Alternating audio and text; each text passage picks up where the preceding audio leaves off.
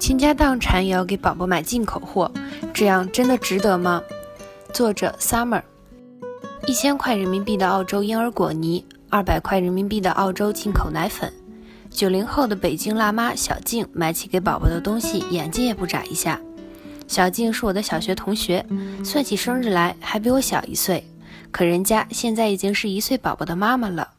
经常晒出的朋友圈，让我这个还在国外苦苦读书的老学生羡慕不已。小静的朋友圈所展示的生活，非常的令人羡慕：漂亮的房子，可爱的宝宝，体贴的丈夫。最重要的是，从照片看上去，她生产在北京一家私立医院，请了月嫂，给孩子的吃穿用度一水全是外国货。要知道，在物价高昂、寸土寸金的北京，这样的生活是很多女生的梦想。曾经我也以为他家庭条件可以负担一切开销，直到我与共同的朋友小云聊起他。小云是我另一位小学同学，也是至今仍与小静保持密切联系的人。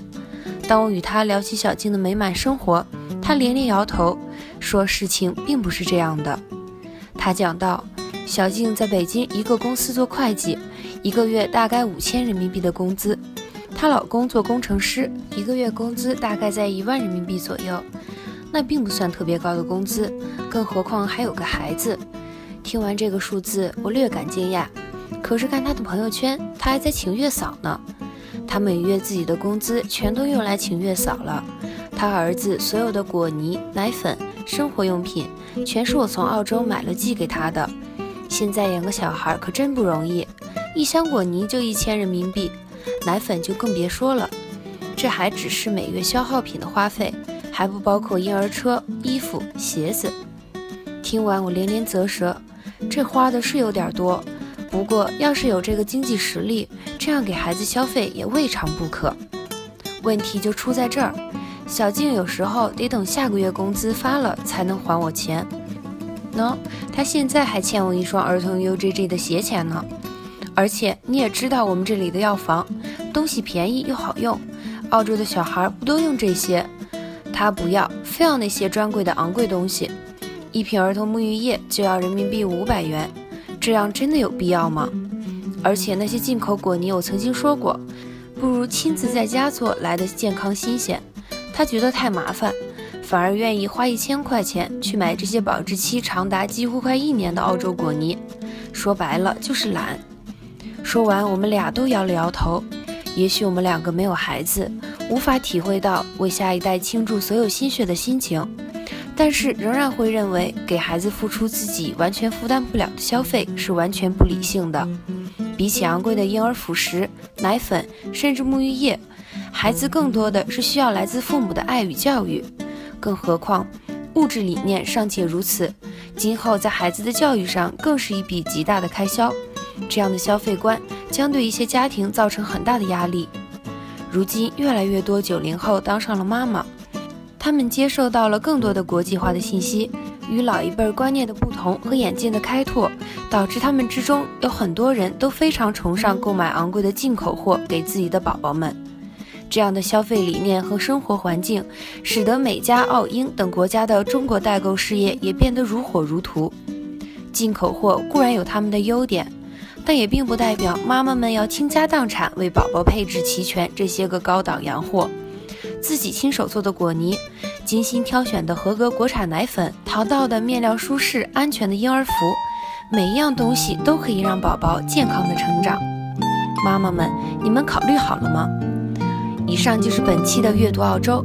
想第一时间收听我们的节目，请在喜马拉雅或荔枝 FM 上搜索“悉尼画报”。我是蓝胖子，们下期见。When I was just a little girl, I asked my mother, What will I be? Will I be pretty? Will I be rich? Is what she said to me. Que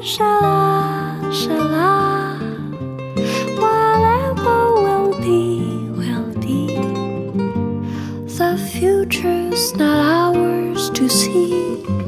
Que sera, sera. What will be, will be. When I grew up and fell in love, I asked my sweetheart what lies ahead. Will we have rainbows day after day? Here's what my sweetheart said. Sera, sera, whatever will be, will be. The future's not ours to see. Que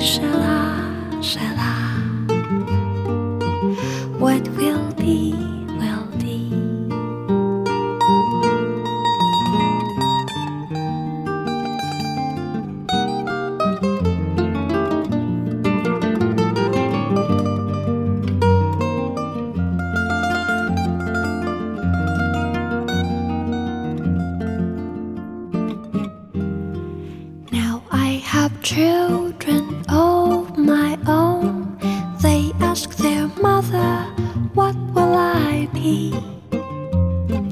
Will I be handsome? Will I be rich? I tell them tenderly.